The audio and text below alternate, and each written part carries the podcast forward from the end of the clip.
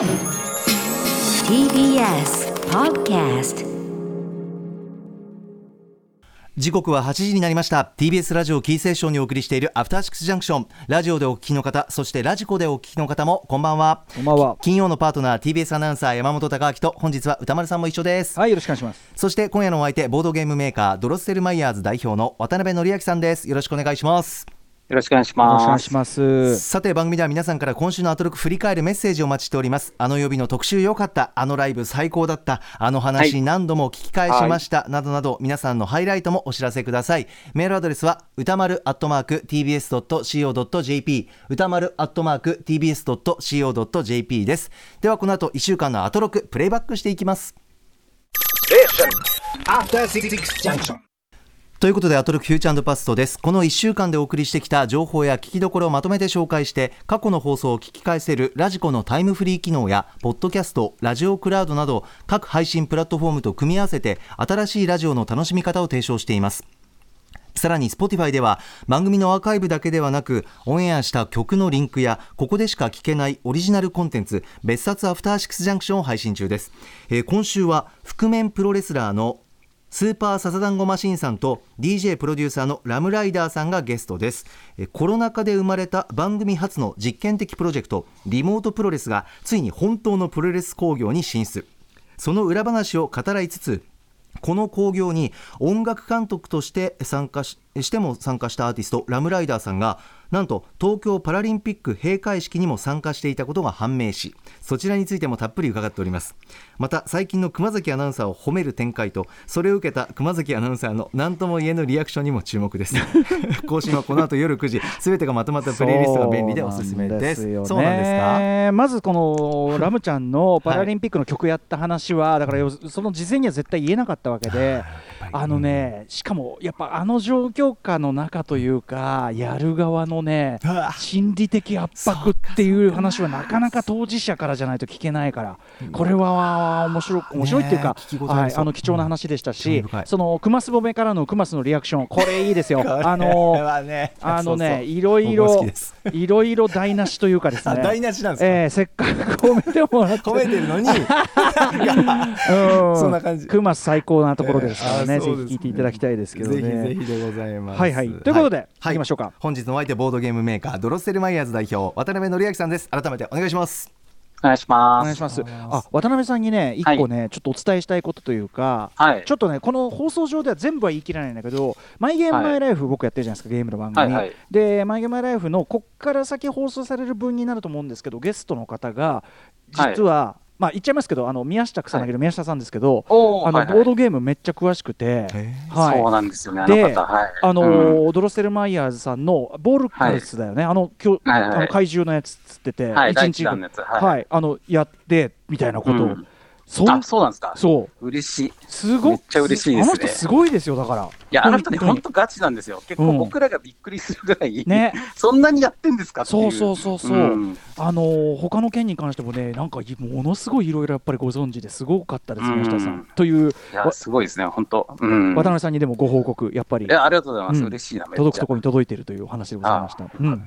はいはい。それから渡辺さん何かお知らせことなどありますか？えっと、先にお知らせとしてはですね、昨日ちょうどこの、その怪獣シリーズ第3弾のうん。ユグドラサスが昨日発売になりまして、はいはい、この、えっと、無事、一日がかりえー大物がですね、これ、これ、厚みがやばいんですよ。えちょちょはあこれ横がやばいわ。確かに。そうこれね、なんか4キロぐらいあるんですよ、これ。あの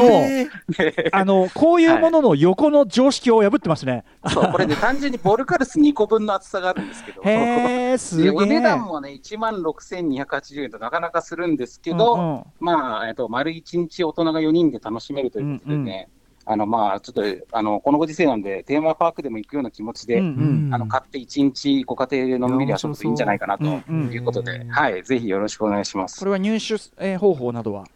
えっと、まあ、いろんなボードゲームショップとかアマゾンとかですね、通販でも売ってますので、うんぜひ、あの、ちょっと探してみてください。うんはい。改めて、えっと、もう一もう一回タイトルお願いします。えーユグドラサスという、ユブドラサスですね。まあユブドラサス。世界、世界中をイメージした、まあ、あれですね、ボビオランテオマージュのですね、植物怪あ獣ゴジラシリーズなんですよね。はい。なので、まあ、ビオランテと、えー宇宙戦争にオマージュを捧げた作品となっておりますので、うんうん。まあ、世界 VS 世界中というね、うんうん。えーゲームなんで、まあ、あの、ちょっとヘビーなんですが、うん。そのちょっとよっこいしょと遊んでいただければと思います。はい、はい。きっと宮下さんもやるんじゃないでしょうかねいずれね そうですね。まあ、この歌丸さんたちところいずれできる日が来ることをそう願なんでってというとこすよ僕は。渡辺さんのねインストでやりたいんですよね、うんそうそうそうそうそう、ぜひボルカルスからね。はい。うんまあ、これもなんかコロナが、あの、もうちょっと収まったうんまら、ぜひという感じですけども。はいはい。はい、あの楽しみにして、はいでもぜひ皆さんもね、あの、はい。仲間とご家族とお楽しみくださいませ。はいうん、そうですね。はい。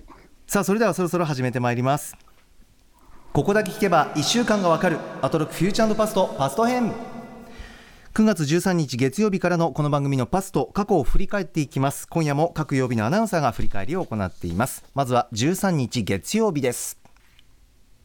月曜パートナー TBS アナウンサー熊崎和人です。さて9月13日月曜日振り返っていきましょう。6時30分からのカルチャートークは新潟在住の覆面プロレスラーにして今やラジオパーソナリティのスーパーササダンゴマシン選手。本物のプロレスのリングでリモートプロレスを実践したという熱い熱いレポートを届けてくれました。7時台のライブダイレクトは19歳のシンガーソングライター琴音さん初登場。さだまさしさんの名曲「先森の歌」のカバーも披露してくださいました。ぜひラジコのタイムフリーを使ってお聴きください。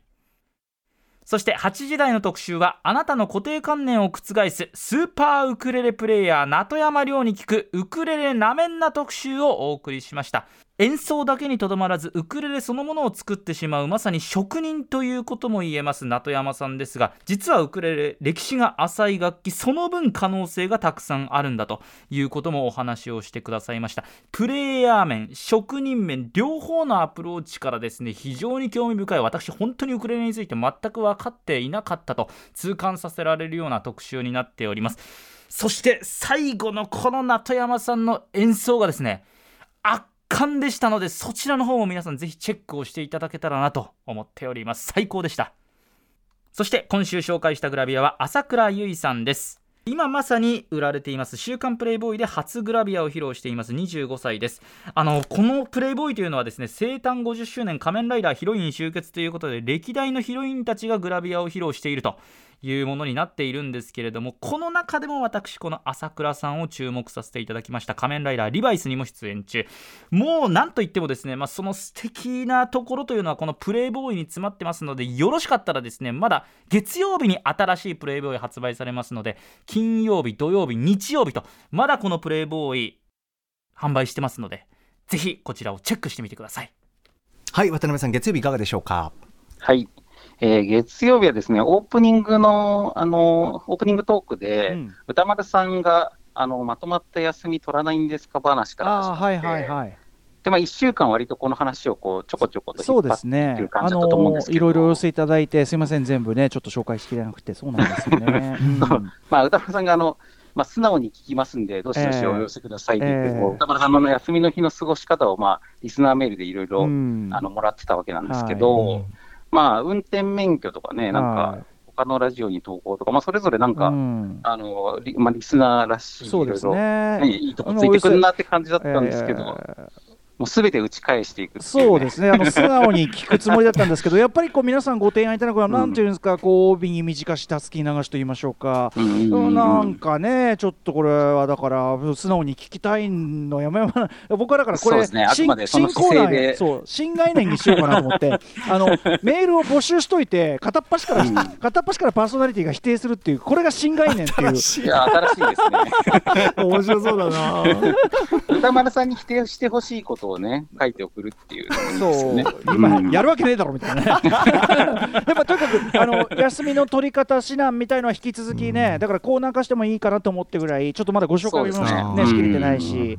素直に聞きますんでね、ぜひ皆さん送ってください。そうですよね。僕もなんか、まあ、せっかく今日この話に触れるんだったら、なんええか歌丸さんになんか一つ提案できればと思って考えたんですけど、でもややっぱまあ、多分ね、同じこと思ってる人多いと思うんですけど、はいはい。あの、まあ、やっぱ何もしない方がいいんじゃないですかって、やっぱり思いそますね。普段あれ、これだけ忙しくされてるんだしの。ただね、皆さん思ってるよりも僕は普段から何もしない状態も全然あるんですよ。全然もう皆さんが思ってるよりはサボってるんです全然。だから うん。なんでも、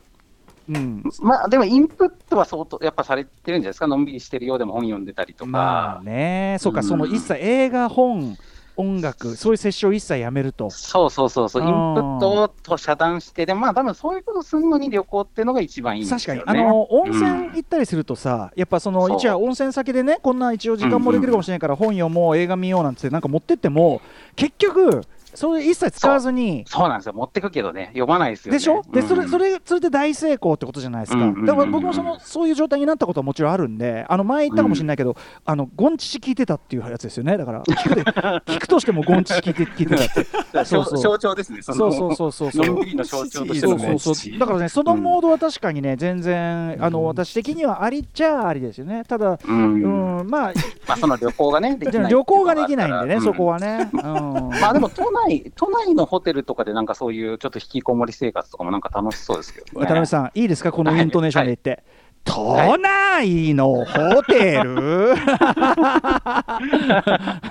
うん、まあね、気分もどうなんだ、そのいうん。ここ行ってみたいみたいなのがありゃいいんだけどな、別に。場所は場うん所だからね、俺、これ、そのてめえという地蔵記が変わんないっていう話をいつもしてて、うん。ちょっとやそっとじゃあ。うんなるほど受像機がこれだからな。まあこれはだから引き続きまだまだこれはリスナー リスナーみんなの課題ということですすねそうです。皆さんんね、あの素直に聞きますんで、ぜひ送ってくださいね。今も否定されてたええちゃんと聞きますから。はいで、えーえーっとカカルチャートークのスーパーササダンゴマシンさんが、えーっとリアルひらがなマッスル5でのリアルリモートプロレスの話をしてくれたんですけど、うん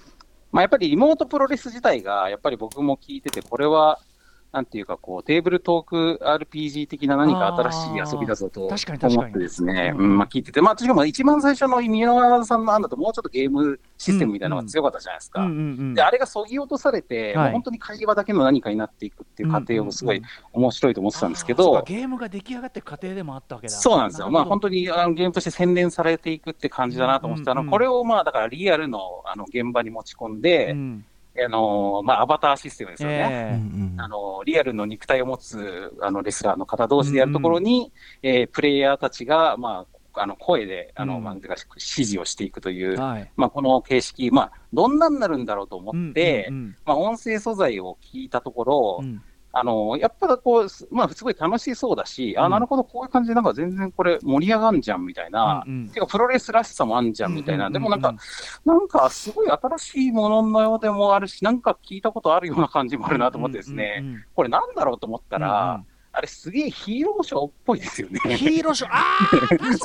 確かに。あれもさ、確かにそうだ、ヒーローそのものはしゃその喋ったりするわけじゃなくて、発話するわけじゃなくて、だから音声と肉体が別々で、まあ、まあなんならちょっとこう流れもある程度あってみたいなのが、はいで確かに特に稲稲田哲さんのいい声とかが響くとめちゃめちゃっぽいんですよ。そうだ、そうだ、そうだ、渡辺さん、鋭い。うん。そうだからなんかね、その新しくも懐かしいみたいな、はい。すごいいい、あたいいエンタメだなと思ってですね。なるほどね。うん、で、まあ、ヒーローショーとプロレスっていうのも、まあ、ちょっとその、似て非なるものっていうか、ちょっと相似関係もあるんですよね。なるほどねうん、だから、まあ、またなんかプロレスの新しい本質が切り出されてしまったな、みたいな、なるほど、感なるほど、じがしましたなるほど、なるほどね。。これはでも今のその示唆示唆というか、よりこう補助線がくっきり引かれたことで、笹野さんもなんかちょっとインスパイアされるんじゃないかな、これ。あ確かに、ここから発展がある可能性もありますよね。うんで、まあ、これのフルバージョンが、えっと、今週日曜に、えーはい深夜1時から BSN 新潟放送で、チェジバラで聞けはいるという。48分、まあこ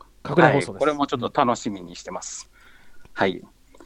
えーそしてビヨンド・ザ・カルチャーですね。えっ、と、ウクレレなめんな特集、夏山亮さんですけども、えーこちらまずメールいただいております、えーラジオネームキラキラ星さんです、えー決して舐めてはいませんでしたが目が開かれたことが3つありました。一つはウクレレヒストリーの面白さ。19世紀にできた楽器でポルトガルからの移民がハワイで作ったとは知りませんでした。ここ5年でもどんどん進化していてサイズも増えているとのこと。2つ目は名山さんのエピソードの面白さ親に買ってもらえずハワイの観光雑誌に小さく載っているウクレレ作成工程の写真を参考に手作りしたというエピソードはなんともけなげで当時の名山少年を抱きしめたくなりました、1分間しか弾けないウクレレ重すぎて弾けないウクレレは秀逸です。名山さんが音楽制作を楽器制作から始められるつまり音色を作れるというお話は目から鱗でした。最後3つ目は演奏の凄さ伴奏としての演奏からメロディーを弾くようになった変化。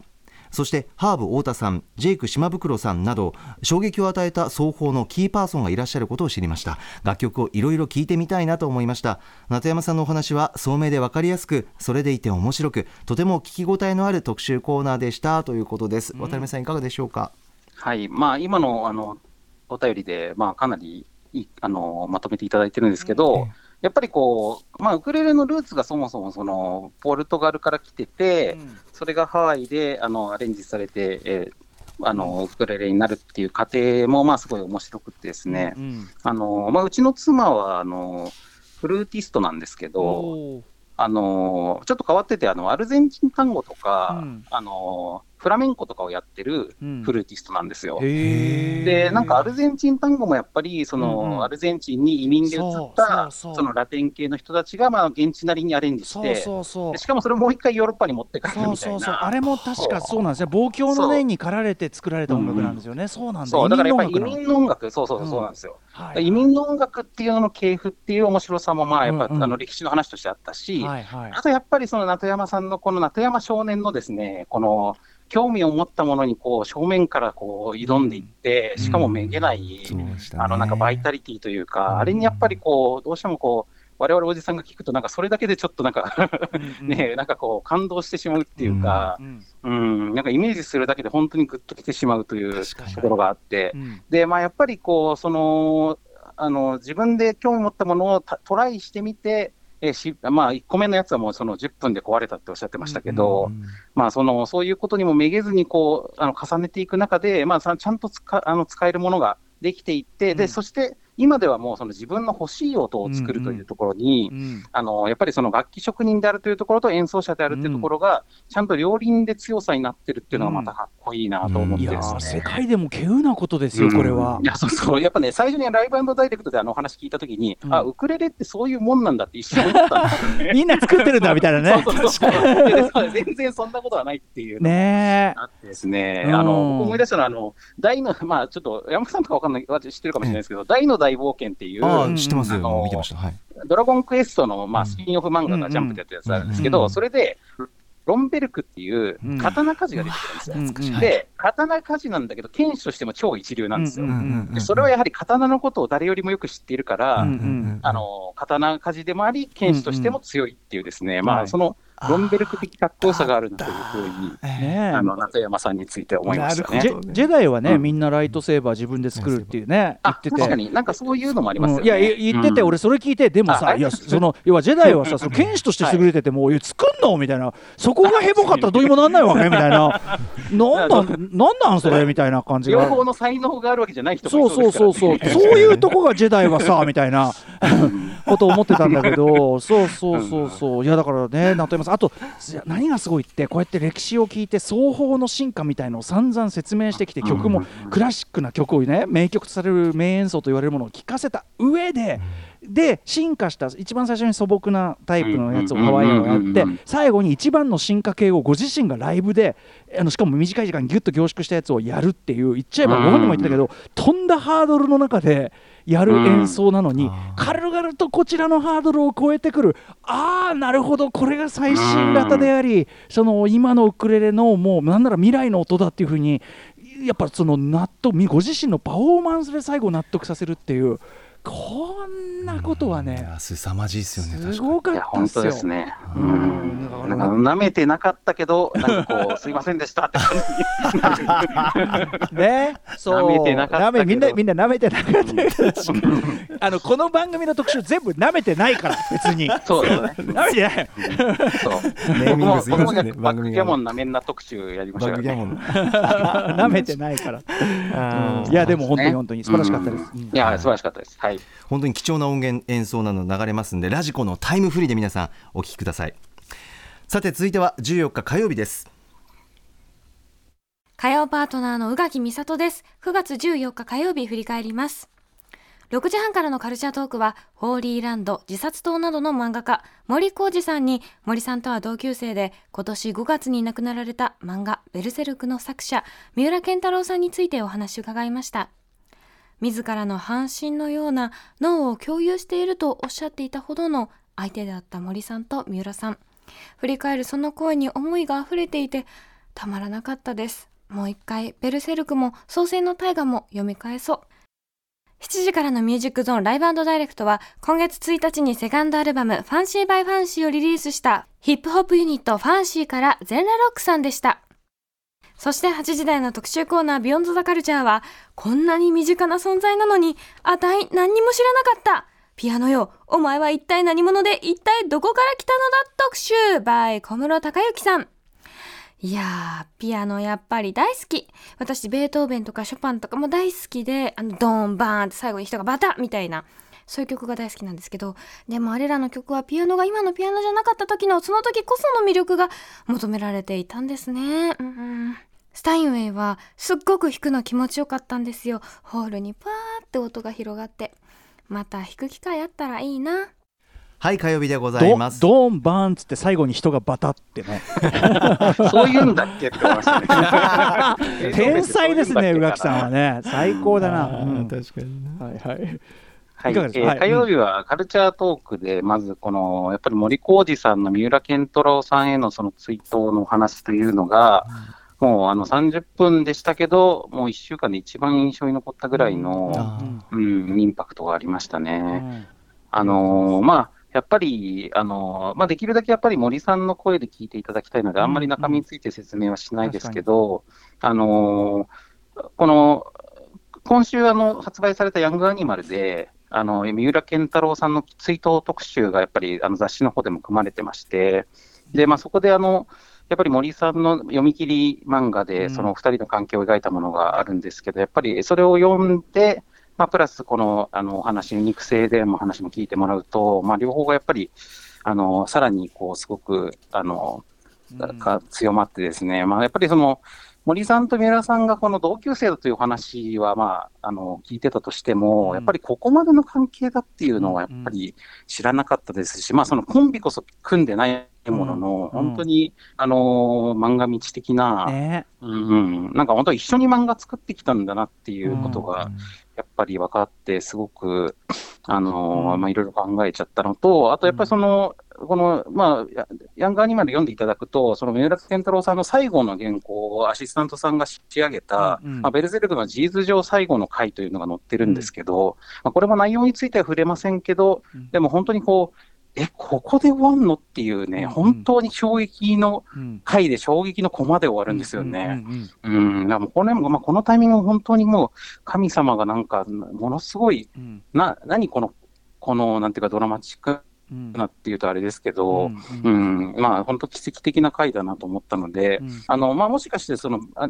あの、ベルセルク、そのしばらく読ん、まあ、最初の方を読んでたけど、あうん。の、途中離れてる方とかもいらっしゃるかもしれないですけど、もしかすると、この最新の回は読んでみると、あ、ここまで至るところ、もう一回読もうって多分思う人多いと思うんで、ちょっとぜひ、なんか、まあ、ちょっと今、かなり売り切れちゃってるんですけど、まあ、なんかタイミングがあったら、あの、うん。皆さん読んでみてほしいですうね。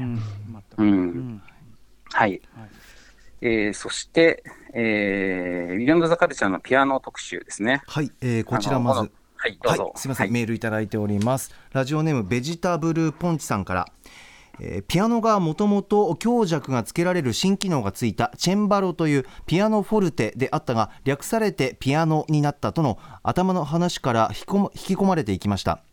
他の楽器とは違ってピアノは楽器が調律されていれば誰でも正確な音が出てアナログなあ楽器の中で限りなくデジタルでありプロと素人が出す音色の差がな少なく明らかにメンテナンスがしやすい。でもそんな身近な楽器なのに鍵盤がなぜ黒と白で半音ずつなのかなどが確かなことが言えないなんてかえって面白さを感じました、えーそして当時のピアノじゃないとわからないロック的な要素である歪みとかあーワイルドさを表現するとき現代のグランドピアノだと受け止めきれてしまうので現代のピアノが全ての発展型であるとは言えないというのは興味深かったです。ということでございます。渡辺さんいかがでしょはい。まあ、この回も、あの、ウクレレ特集に続いて楽器の特集で、なんか流れの中でいろいろこう、つながって考えさせることも多かった特集でしたけど、やっぱ小野さんの、あの、お話が、まあ、いつも通りすごく整理されてて分かりやすいとともに、やっぱ実際に曲聴けるのがすごいよくて、で、あの、出だしの、あのピアノはアコースティック楽器の中で最もデジタル寄りのものであるっていうのもすごいあの表現として面白いなと思ったんですけど、うん、でも確かになんか僕らってそのあの楽器に触れるときに学校にあるのがまあオルガンだったりとか、そのあれ最初に使うのがあの、えー鍵盤ハーモニカだったりとかして、うん。なんか鍵盤楽器から触れていくことが多いから、むしろそれが楽器の標準みたいな感じがしちゃうけど、うん。でもまあほとんどの楽器はああいうなんかボタンを押せばその音が出るみたいなものじゃないんだよなっていうのが、まあ、そもそもまあ僕みたいに普段楽器に触れてない人間からすると確かにっていうですね、ううん。ん。そういうなんか入り口の面白さもあったし、うん。あのーで、まあ、そのピアノが発明されて、で、その、そのピアノ、まあ、普通の弦楽器のをもっと安定的に誰でも音が出せるようにしたものから、まあ、ピアノがだんだん構築されていくんだけど、うん。うん。でもそれが誰でも同じ音っていうんだと、それは表現の幅が狭いってことなので、うんうん。そこに幅をつけましょうっていうことで、うんうん。あのそれのアレンジがされていって、うんうん。で、またそのその余計な機能がいろいろついていくと安定性が下がっていくから、えっと、そこをまた安定性を上げて、あうん。の太くしていって、でかい音を出すようにしましょうみたいな、まあ、なんかこう、左右にだんだん触れながらあの進化していくみたいな話。うん。ううん。なんかあの辺でその、まあ、楽器っていうのが、じゃそもそもそういうなんか音量と精度と表現の幅みたいな、このなんか三すくみみたいなもので、うんあのできてるんだなっていうこととかでね、まあ、そのなんかピアノに限らず、うん。なんか楽器っていうものがどうやって作られて、うん。どう進化していくのかってことがうん。なんかわかる特集でしたね。はい。うん。うん。なんか楽器シリーズウクレレからのまたピアノでまた知れたっていうのはそんななんか続きがありましたよね。そうですね。ねうんしかも、まあ、ウクレレは特にあのあのすごく歴史の短い楽器だよっていうことが、まうん。あ、あの最初に言われてたと思うんですけど、うんまあ、ピアノも本当にあの今まで紆余曲折あったっていうで、まあ、今も変化ししつつあるところでもあるという、ねだってよりデジタルなものっていうのも面白かったですよね。ね楽譜さえあれば誰でもどこでも弾けるし、あのどの音を押せばどとりあえずどが出るっていうこんな楽器はなかったわけだから、ね、すごいよねやっぱね確かに言われてみれば、だから改めてそのなんていうのなんで子供の頃ピアノなんだろうっていう選択肢が、うんうん。まあ簡単なことではあったんですけどそのなあの押したら音が出るからうん。ピアノ習おうよっていう風になってたんだなっていう。そう。そうそう、うん。そんなことまで、ね、もっと言えばその録音技術とかそういう要するにコピー音楽技術がなできる前は楽譜こそがその音楽をこう楽譜とピアノがあればうん。それがコピーしてどこでもそれが再現できるってものだったわけだから当時の最盛期でもあるわけよ多分。そうそうなんか友人からの受け売りなんですけど、そもそもこのコンピューターみたいなもの自体が、うんうん。そのそのピアノをモデルにしてあ考え出されたものだっていう、そのうんなんかボタンで入力するすると何かが出力されてくるってこと自体が、はい人類が最初にそういうものに触れたのがピアノなんだって確かに。その鳴らすの鳴らさないの情報だからその自動ピアノっていうのってさねそういうこと、うんうん。鳴らすの鳴らさないの情報を入れればそれが出てくるってことだからそうなんでだすよね。なるほどな、さそう、原初のコンピューターだってことでもあるんですようんうんね。いや、いやうん。すごい面白い。はいはいはい。まあ、いろんな音楽素材とか流れますね。皆さんこちらもラジコタイムフリーで聞いていただければというふうに思います。いいのえーそしてうんうん。ここですいません火曜日の特集こちらなんですけどピアノよお前は一体何者で一体どこから来たのだの訂正があります、えー後半パートピアノはどう進化していったのかにて19世紀半ばの有名なピアノ曲が当時どんな演奏をされていったのか聴き比べていきました。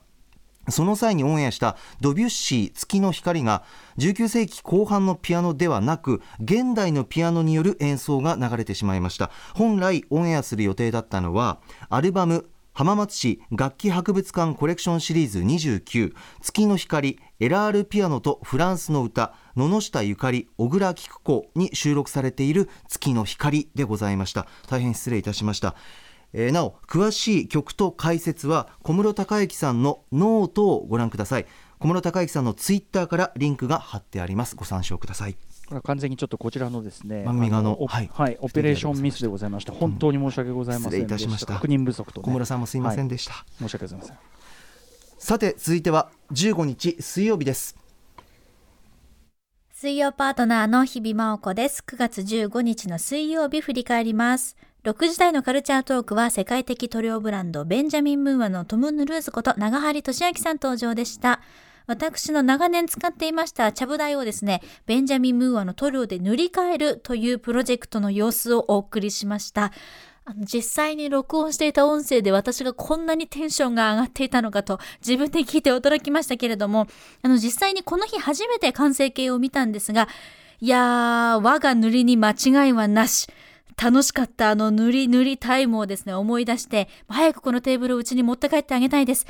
見事、中学高校時代に持っていた塗装コンプレックスを塗り替えてくれました。トム・ヌルーズミッションコンプリートです。ありがとうそして7時からのミュージックゾーンライブダイレクトは、およそ2年ぶりとなる EP ジャーゴンを発売したばかり、4人組バンドフーンが番組初登場。ぜひタイムフリーでも聴いてください。そして8時からの特集コーナービヨンドザカルチャーは、高校演劇2021夏の終わりの報告会 by TBS ラジオ沢田大樹記者。今年で4回目となります高校演劇特集です。和歌山県で行われた高校演劇の全国大会総文祭の模様を TBS ラジオの国会担当にして高校演劇の番記者、沢田大樹記者にレポートしていただきました。今年もやっぱり負けない高校演劇。2000校ほどある登録のうち、およそ500校は様々なコロナの影響などで大会にチャレンジすることすらできなかったと聞いて、私自身大変無力ですが、とても胸が苦しくなりました。ただそんな中、制限がある中でも最大限に挑み続ける、そのたくましさを感じました。そしてさらにですね、私が現役の時、10年以上前のことですけれども、その時に読んでいて演じていた脚本が今またレベルアップして上映されていたということも知り、高校演劇の不屈の精神、脈々とつながる底力を見た気がします。今後配信でも見られるようになるということなので、私もしっかり感激します。以上、水曜日でした。はい渡辺さん水曜日は何からいきましょうか？はい、えっ、と、カルチャートークのベンジャミン・ムーアさんのペインティングカルチャートークが最終回だったわけですけど、えっ、と、最後にその日比さんがちゃぶ台を、あの、10年お使いのやつを手びるというやつうんだったわけですけど、やっぱあの、インスタも見たんですけど、うん。なんか、すごいいい色だなと思って、ね。なんか、まあ、その、好みの色のやつ、家具を探して買えばいいんじゃないのという向きもあるかもしれないんですけど、うんあの、あの色のちゃぶ台買おうと思っても、まあ、売ってないんですよね。ないない。あの色うんの家具ない、はい。そう、だからまあやっぱり、その、なんか一つのこう、なんか合理的な選択として、うん。あの自分の欲しい色を選んで、うん。で、欲しい色と欲しい使い勝手っていうのがうん。別々に存在するってことは絶対にあるから、それを自分で組み合わせることができるってことですよね。はいはい。確かに確かに、うん。うん。そうなんかそういう感じはすごい実感できて、まあ、日比さんのあの、はしゃいだ感じとかも合わせて、うんうんうん。なんか自分もやってみたいって気持ちになる最終回ですごいいいなと思いましたね。なんか日本の住環境、特に住環境に関しては、もううん。与えられたものを感受するしかないっていうことを、なんかいつの間にか思い込んじゃってる、いや、そうですね。やっぱね。カスタマイズするっていう気持ちがあって、そこに思い入れが生まれるっていうのは、まあ、あの、うん。ウクレレの話もそうですけど、うんうんうん。まあ、自分で選んで作ったものっていうのは、やっぱそれだけでスペシャルだし、ね。うんだし、うん。それにそれはか囲まれて暮らしてるわけだから、その日々の暮らしを自分のよりそのやりたい感じ、自分の好きな感じにしていくって、これ、なんか一時が万事っていうか、その人生全体、なんかさこういうこの、これしか選択肢がないからって思い込んでる。けでこのぐらいの心地よさしかないけど、本当かなみたいなのってなんか全部に言えることかなと思ってだからあのそうですね。長張さん、んが、いや何その色とか選びは何より好きな色を日常に置く,、うんうんうん置くだからみ毎日見てたい色を置くって考えるのがいいって言っててそれって何でもそうだよなとだから、ううんん。すごい思いました、ねいや、本当ライフスタイルの話ですそうね。そうそうそう本当にうんうんそう思います。で、そして、ビヨンド・ザ・カルチャーなんですけど、高校演劇特集2021で、あの、まあ、きょ去年からやっぱ続いて、あの、どうしてもあの、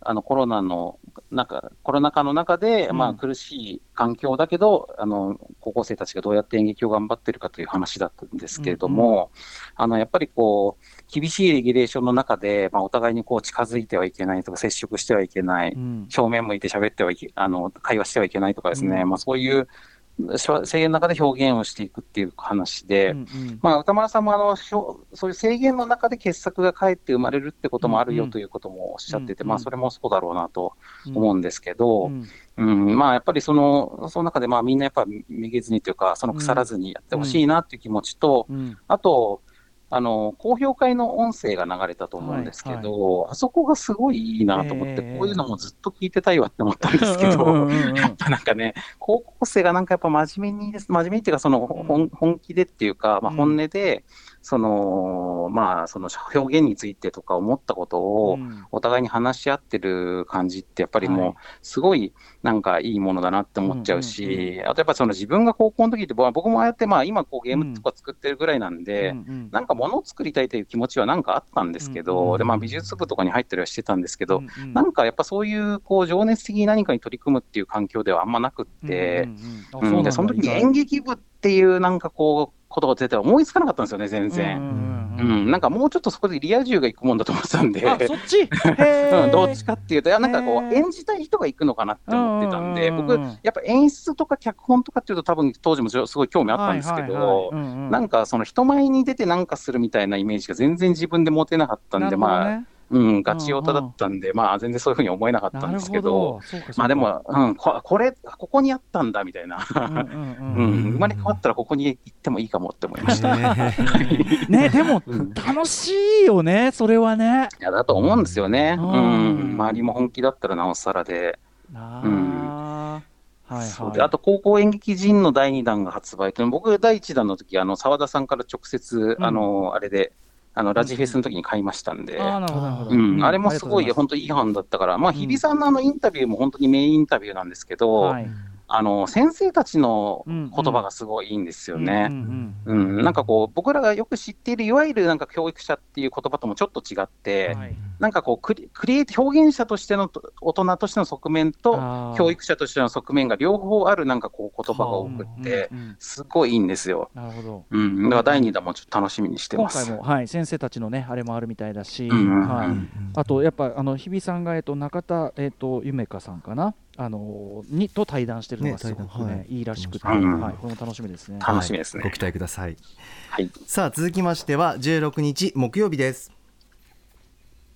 木曜パートナー TBS アナウンサーうないりさです。9月16日木曜日振り返ってまいります。まずはですねオープニングで、まあ、来週私誕生日を迎えますので歌丸さんから素敵な誕生日プレゼントをいただきました、え2冊の本なんですけれども1冊はドラえもんのえ原画が集まった図録ですね、えー拡大原画集素晴らしい。ドラえもん好きな私としてはとっても嬉しい一冊とあともう一つドエライモン大図鑑アジアの国民的猫型ロボットというですね、まあ、ドラえもんを真似て作られた商品がずらりと並んだ図鑑なんですね。まあアジアを中心に販売されているまあまあなんていうのパチモン的なものが並んだ図鑑なんですけどそんなドエラえもんの本をまさかの古川さんからもいただいて今私の手元に2冊あります。こんなねドラえもんの本ってたくさんある中でちょっと特殊な本をお二人が選ぶのがびっくりなんですけれどもこの「ドエラえもん大図鑑」を書いている著者のインチキ番長さんからなんと番組宛にメッセージいただいたんです。こんなに嬉しいことはない。まだ僕には買ってくれる人がいたんだと感激してしまいましたというふうにメッセージに綴られてるんですけれども。いや本当にインチキ番長さんありがとうございます。素晴らしい本をこの世の中に出していただきましてぜひ皆さんも読んでみてください。さあ6時30分からのカルチャートークはゲームジャーナリストのジニさんが登場。香川県そしてお隣の中国で施行されたゲームのプレイ時間を規制する条例について何が問題なのかそして私たちゲーマーはどうすればいいのか伺いました。7時からのミュージックゾーンライブダイレクトはミュージシャンの佐藤祐介さんに取り下ろしの新曲を含むラジオ DJ スタイルのスペシャル音源ライブを披露していただきました。8時台の特集コーナービヨンドザカルチャーはドラマ版公開まであと1年。指輪物語予習特集ということでライターの森瀬亮さんにお越しいただきまして初級中級上級に分けてドラマ界の1年間でやるべき課題を出してもらいました。まあ初級から原作を読むというかなりハードルの高い課題だったんですけれども、まあ、まずはまだロード・オブ・ザ・リング見たことない方はまずは映画3部作。これがですね最初のパート1を見ればもうパート2パート3はあっという間ですのでぜひなんか一日ごっそりね開けて一気に見ると面白いと思います。まああと次は私は「ホビット」ですね「ホビット」3部作をちゃんと見たいと思います。ということで皆さんもぜひロード・オブ・ザ・リングの魅力に触れてみてはいかがでしょうか。以上木曜日でした。はい木曜日です。渡辺さんいかがでしょう？はい。えっ、と、まず6時半のカルチャートークのジニーさんですね。うん。えー香川県と中国のゲーム規制の話で、えっ、と、まあ、あの、問題をごっちゃにしてはいけないよという、まあ、うん。ゲームにが完全にいいものでで悪いところがないとは言わないけど、うん。どこがどう問題なのかということを切り分けを行いましょうというのが今回の、うんまあうん、主なお話で、はい。で、えっと、まあ、3つのね、暴力性とか性描写とか、まあ、そうゲーム表現そのものの話と、うん。ギャンブル性とか課金とかみたいなお金にまつわる話と、うん。で、依存症とかやりすぎみたいな話ですね。うん。なんかそこのところの3つに、えっと、切り分けていただいたと思うんですけど、はいで、僕もちょっとこれについてはちょっと思うところがあるので、うんうんまあ、あの、せっかく人員さんに切り分けていただいたので、うん。じゃあ、それを3つに対してどうやって対処していかなきゃいけないのかってことを、まあ、ちょっと僕なりに今思っていること、すっごい簡単に言わす言っておきたいんですが、はいはい。えっと、まあ、この暴力性とか性描写の話とかっていうのは、もうこれは僕はレーティングとゾーニングしかないと思っていて、うんうんあのゲームのその表現の幅を守りつつ、でも実害をなくすんだったら、うん。まあ、見るべきでない人が見るべきでないタイミングで見ないようにするっていう、まあ、これがほとんど全てだとこれはまあ思うんですよね。ゲームに限らずですかね。そうです、表現物全体のことだし、うん。まあ、これはやり方はもう大体見えてるので、うんうん。あの繊細に適切にやっていけばいい話だと思います。うんで、次にギャンブル性とか課金みたいなところの話ですけど、うんえっとこれは逆にその政府がメーカーに対して規制を課すべきところで、うんうんあのまあ、例えばそのパチンコ台のね、うんパチンコのその出玉の話とか、換金率とかみたいな話をお客さんに言ってもしょうがないじゃないですか。はいはいそれは。メーカーに対して政府がやるべきことで、うんうんうんだから子供たちにゲームやる量を減らしなさいとか言っても全然意味なく確かにて、確かに。うんソシャゲメーカーとかに言えよと。うんうんでしかも法的にちゃんとあのプロセスを踏んでやってくださいという話だと思うのでそこはそういう話だと思います。はいはい。で、今回僕がちょっと皆さんにお伝えしておきたいのは、この依存症に関すること、うん。ここが一番、あの、実は、あの、例えばご家庭とかで対処しなきゃいけない。こととしては、これが一番大事だと思っていて、うんうん。えっと、ちょっと、あの、問題提起しておきたいのは、うん。まあ確かに、その引きこもりのお子さんがゲームをずっとやってやってるって心配になるっていうあのご家庭はあると思うんですけど、まあ僕も人の親なのでその気持ちはわかるんですけど、うん。その時に、あの、ゲームの、ゲーム依存のせいで引きこもっているのか、うんうんうん。何か別の原因があって引きこもった結果、ゲームに入あの、うんうん。逃げ込んでいるのかっていう、この2つは絶対に区別しなきゃいけなくて、はい。で、例えば学校でいじめがあって不登校になって引きこもりになりましたっていう時に、うんうんそのゲあのゲームの中、例えばオンラインゲームとかやってて、うんうんうん。その中の世界での人間関係っていうのは、はい。その子にとって唯一の人間関係なんですよ。はい。はい。で、友達関係なんですよ。うんうん。で、それを治療だって言って、そこから引き剥がすっていうことははい。すごく残酷なことだし、その人のうん。社会とのつながりを奪ってしまうことになるん危ですよね。でもしかしたらそのせいで命をギリギリ、うんあのつなぎ止めていることもいるかもしれないのに、うんうんそのなんか杖をついてある人の杖を奪う行為になる可能性があるんですよ。うんうんうんうんなので、まあ、親御さんはその自分の子供がゲームにばっかずっとぼ没頭してたら、そのことはまあちょっと一回どうだろうって思ってもいいんだけど、うんうんでもなんだったらまあそのゲームを一緒に、その自分もそのゲームやってみてう、んでそれがその対話の糸口になるということもあるし、うん人間って本当に無気力になっていったら何もやらなくなりましたから。うんうんうんで少なくともゲームにやる気があって興味があるということは、それがその子の活力をうんうんあの蘇らせるあの灯火なんで、うんうんあのそこのところをあんまりね、軽々しく奪わないでほしいというのが、まあ、僕の願いですうんいね。やーとっても重要なことをおっしゃったと思います、本当に。うん、本当にうん。まあ、これをそのち依存症の治療みたいなこととちょっと区別してほしいということですね。そうですよね。うんいや、すごく大事なことをおっしゃられたと思います。はい。うんはい。まあ、ちょっとジンさんのおかげでこういう話ができるなと思ったので、うんうんはい、させていただきました。はい。はい。えーで、そして、えっと、ちょっと短くなっちゃいますけど、えっと、8時台の指輪物語特集ですけど、あの、まあ、アトロクらしからぬというか、やっぱりこの初級、中級、上級っていうことで、来年の9月のドラマ版までに、うんあの、あの予習をしておきましょうっていうことだったんですけど、あのやっぱりこうアトロクの特集でどっちかっていうと、うん。こう怖くないよとこうか、うんうん。あの、今からでも入れますよっていう、ハードル下げていく方向で、僕とかこういう紹介をすることが多いんですけど、すごいな、このハードルの上げ方と思って。確かに。敷居敷居がどんどん高くなっていく特集っていう。うん。まあ、中級は原書で読んだ方がいいですねとか。まあね来年ですからね。すごい笑いましたね。確かに言われてみれば、まあ、うん。これはだからあれなんですよね、あのロード・オブ・ザ・リングを見るということそのものは全く難しくないので、そうですね、まあ、映画は別に見れば見る、普通そうに娯楽映画として見そうそうなんですよ、そのだから、うん。そもそもハードルは、はその入り口は高くないのは大前提として、あのうん。うんなめんなよっていうのを、そうですね、奥行きの凄さをやっぱり見そうそうそうそうせつけられた感があって、最高だなと思いました。うん。ねえ俺で俺さ自分最初はさ俺はまあ中級の下ぐらいでって謙遜したつもりだったのにバリバリ初級じゃねえかっていう、そうですね。ただの初級じゃねえかそうですよ、ゲーム業界の人間だから、うん。まあなんか、まあ中ぐらいに位置づけられるのかなって思ったら、いや、全然違うわって。でも森瀬さんご自身も上級に関しては私自身も履修はしていないので。